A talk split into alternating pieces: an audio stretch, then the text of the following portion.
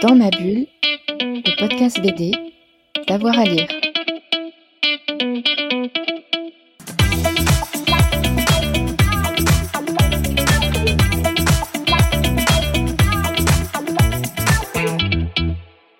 Bonjour à tous et à toutes, bienvenue en ce dimanche dans Dans ma bulle, votre podcast 100% BD avec avoir à lire. Ça fait quelques semaines maintenant, presque quelques mois, qu'on mène un, travail, enfin en tout cas on mène une série d'émissions sur son travail. C'est le travail de Jessica Cohn sur euh, toutes ces autrices et illustratrices qu'on a un petit peu oubliées, qui pourtant ont été euh, célèbres et très importantes dans l'histoire de la bande dessinée. Bonjour euh, Jessica. Bonjour.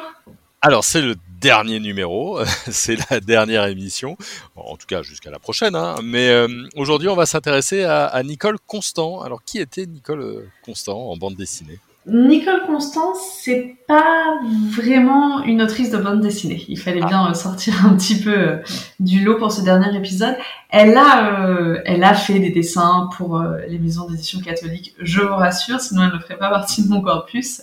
Euh, et on trouve hein, quelques bandes dessinées à son nom euh, dans Cœur Vaillant. Mais cela dit, euh, le principal, euh, sa principale activité, c'est surtout de faire des cartes de vœux et de faire des affiches publicitaires et des illustrations. Donc, elle fait partie du milieu des dessinateurs de presse pour enfants. Euh, elle, euh, elle va aux réunions du syndicat, elle a des amis, et notamment euh, des amis dessinatrices dans ce milieu-là. Mais par exemple, elle ne va pas demander de carte de presse, et on, on peut pas dire, on peut pas, on peut pas conseiller aujourd'hui des œuvres d'elle à lire, contrairement aux autres dessinatrices dont j'ai parlé auparavant, parce que ces participations, bien que régulières, ne forment pas un corpus de bande dessinée. En revanche, ce qu'on peut retrouver assez facilement, c'est ses cartes de vœux, ses affiches de publicité, etc. Hmm. Euh, son, style, je, t'embête euh, chaque semaine avec euh, cette question-là. comment est-ce qu'on peut la classer un petit peu, Nicole Constat? Quel, quel trait avait-elle? Elle a un trait assez classique pour l'époque, inspiré par les arts déco, qui viennent en fait de sa formation aux arts appliqués. Hein, elle a suivi, euh, elle a suivi la spécialité costume de théâtre, mmh. euh, ce qui explique euh, peut-être un peu ce, ce trait, ce trait un peu, un peu art déco. Et, et après, il, il se teinte, il se teinte progressivement au fur et à mesure de sa participation aux, journaux pour enfants, puisque ce qu'on lui demande est de toute manière plus enfantin. son trait deviendra un peu plus rond au fur et à mesure de ses participations. Mmh. Aujourd'hui, Nicole Constant Alors, Nicole Constant, il faut savoir qu'elle a quitté euh, le milieu de la, de la presse illustrée au milieu des années 70, parce qu'il n'y avait plus de débouchés. Et euh, à la place, elle est devenue dessinatrice pour euh, pour les des vêtements pour enfants, pour une marque de vêtements pour enfants. Donc c'est surtout avec ça qu'elle a gagné sa vie jusqu'à sa retraite. Et donc aujourd'hui, elle est véritablement à la retraite. Elle habite à Paris, mais elle était née en Normandie, rassurez-vous. Elle habite à Paris et euh, elle se tient, donc elle est encore vivante, dans nouvelle, elle se tient assez au courant de ce qui se fait dans le monde de la bande dessinée, notamment parce que parmi ses deux amies, euh, il y avait deux dessinatrices assez connues. La première, j'ai pas eu l'occasion d'en parler parce qu'elle n'a pas du tout fait de bande dessinée, c'est Simone Poulneau. Et la deuxième, c'est Joël Savé. Si vous vous rappelez, on, a déjà parlé d'elle et de ses bandes dessinées. Et donc, Nicole Constant reçoit euh, toutes les bandes dessinées de Joël Savé, voit encore ses amis, et ça fait qu'elle a gardé cette espèce de euh, sociabilité euh, autour du dessin qui remonte à ses études à l'école du Père. Tu, l'as eu au téléphone? Je l'ai vu. Je l'ai Et, et, alors, quel, quel regard, hein, on en parlait pour d'autres dessinatrices, quel regard elle a sur sa, sur sa carrière et le fait qu'elle soit peut-être un petit peu euh, invisibilisée? Alors, euh, c'est un peu particulier, Nicole Constant. Elle a surtout eu l'impression d'avoir été privilégiée parce qu'elle vient d'une famille très aisée. Euh, et donc, elle a eu beaucoup d'aide au long de ses études pour trouver, pour, pour, trouver du travail et surtout pour ne pas s'inquiéter si elle trouvait, si elle ne trouvait pas de travail. Et en fait, la meilleure amie de Nicole Constant qu'elle a eue aux, arts appliqués, donc Simone Poulneau, euh, venait d'une famille euh, beaucoup moins aisée, avait besoin euh, de travailler pour vivre, et ça a été tellement difficile pour elle, entre autres, j'imagine, hein, je connais pas l'histoire en entier, qu'elle s'est suicidée. Et ça, c'est quelque chose qui a, qui, qui a touché énormément Nicole Constant. J'enfonce un peu des portes ouvertes. Hein, quand votre meilleure amie se suicide, vous êtes touché.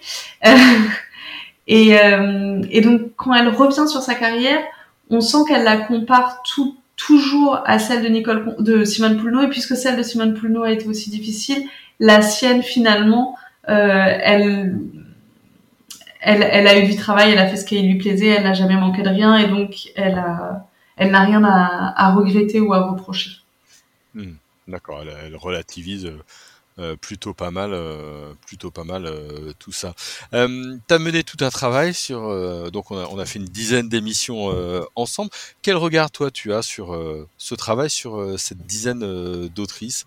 Comment tu en, tu en ressors Tu as passé un petit peu de temps tout de même je suis en, en, rediscutant avec toi, en refaisant toute leur, toute leur biographie, je suis quand même assez marquée par la similarité de leur parcours.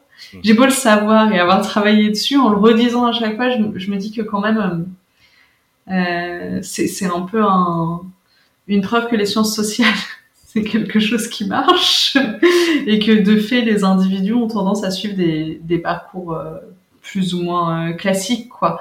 Euh, ce que, ce, qui, ce que je trouve vraiment intéressant, pareil, en en, en discutant avec toi, c'est d'insister sur le fait que toutes ces femmes, finalement, elles ont eu une éducation euh, et une éducation aux arts appliqués, donc une éducation technique qui visait à leur trouver un métier. Et donc, contrairement à l'image un peu fantasmée qu'on pourrait avoir des dessinatrices qui dessinent pour leur plaisir, et parce que finalement elles ont envie de raconter des histoires aux enfants, si possible aux leurs, euh, on a vraiment affaire à des professionnels du dessin qui ont fait carrière et qui continuent parfois à travailler jusqu'après leur retraite.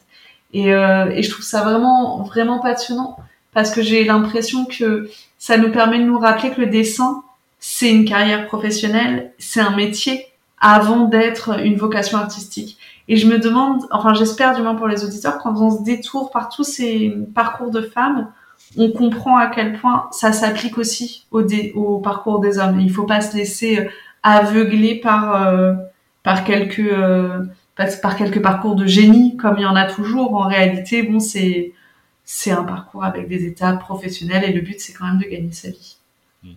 Est-ce que en, termes de réhabilitation entre guillemets, euh, ce travail est bien accueilli, euh, tout ce que tu fais, et, est-ce que tu as espoir qu'on leur redonne une place euh, un peu plus importante, en tout cas leur place véritablement dans, l'histoire de la BD Ouais, franchement, franchement, les, les, les, les gens me font un très bon accueil. C'est quelque chose qui était attendu, je pense. Et, euh, et surtout, surtout dans, dans, la génération de chercheurs actuels, euh, on est très content en fait que ces noms aient été retrouvés, d'autant que ça va de pair avec d'autres noms de dessinateurs hein, qui ont été retrouvés. C'est toute une, c'est, c'est toute une, une galerie euh, qui permet, qui permet une, une approche, euh, une approche socio-économique, socio-historique qui change un peu en fait. Mmh. Euh, et du coup, comme l'accueil qui m'est fait est plutôt bon. Euh, j'ai bon espoir. J'avoue que j'ai pas changé les articles Wikipédia, ni créé les articles Wikipédia, ni contacté l'Ambiac par manque peut-être de temps ou de volonté, mais si quelqu'un se propose de le faire, euh, je l'aiderai avec plaisir. Hein, je trouverais, je trouverais ça vraiment intéressant. Euh, et puis je tenais, je tenais à dire aussi aux, aux auditeurs que euh, je suis pas la seule à travailler sur les autrices de bande dessinée. Il y a notamment euh, euh, deux, chercheuses qui sont en train de faire des thèses là-dessus, qui s'appellent Marie Sertiman et Maïs Tireot-Corbin.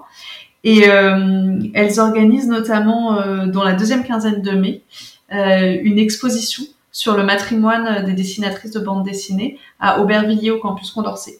Euh, pour celles et ceux que ça intéresse et qui voudraient aller voir plus loin que mes portraits un peu surannés. Et, et, dernière question, il y a, d'autres euh, femmes de cette époque-là qui ont travaillé avec toutes les autrices que tu nous as présentées. Y a-t-il d'autres autrices encore à, redécouvrir et, et, à chercher? Ah oui, sans aucun doute, sans aucun doute. Déjà parce que j'ai de nombreuses anonymes dans mon corpus, donc déjà je sais même pas si c'est des hommes ou des femmes. Et vu que parfois quand je sais pas si c'est des hommes ou des femmes, c'est vraiment des femmes. On peut y croire. Il y a beaucoup de dessinatrices dont j'ai pas parlé dans ce podcast, tout simplement parce que j'ai beau avoir leur nom et leur prénom, je sais pas grand chose de leur vie hein, par exemple Solveig au hasard ou Suzanne André.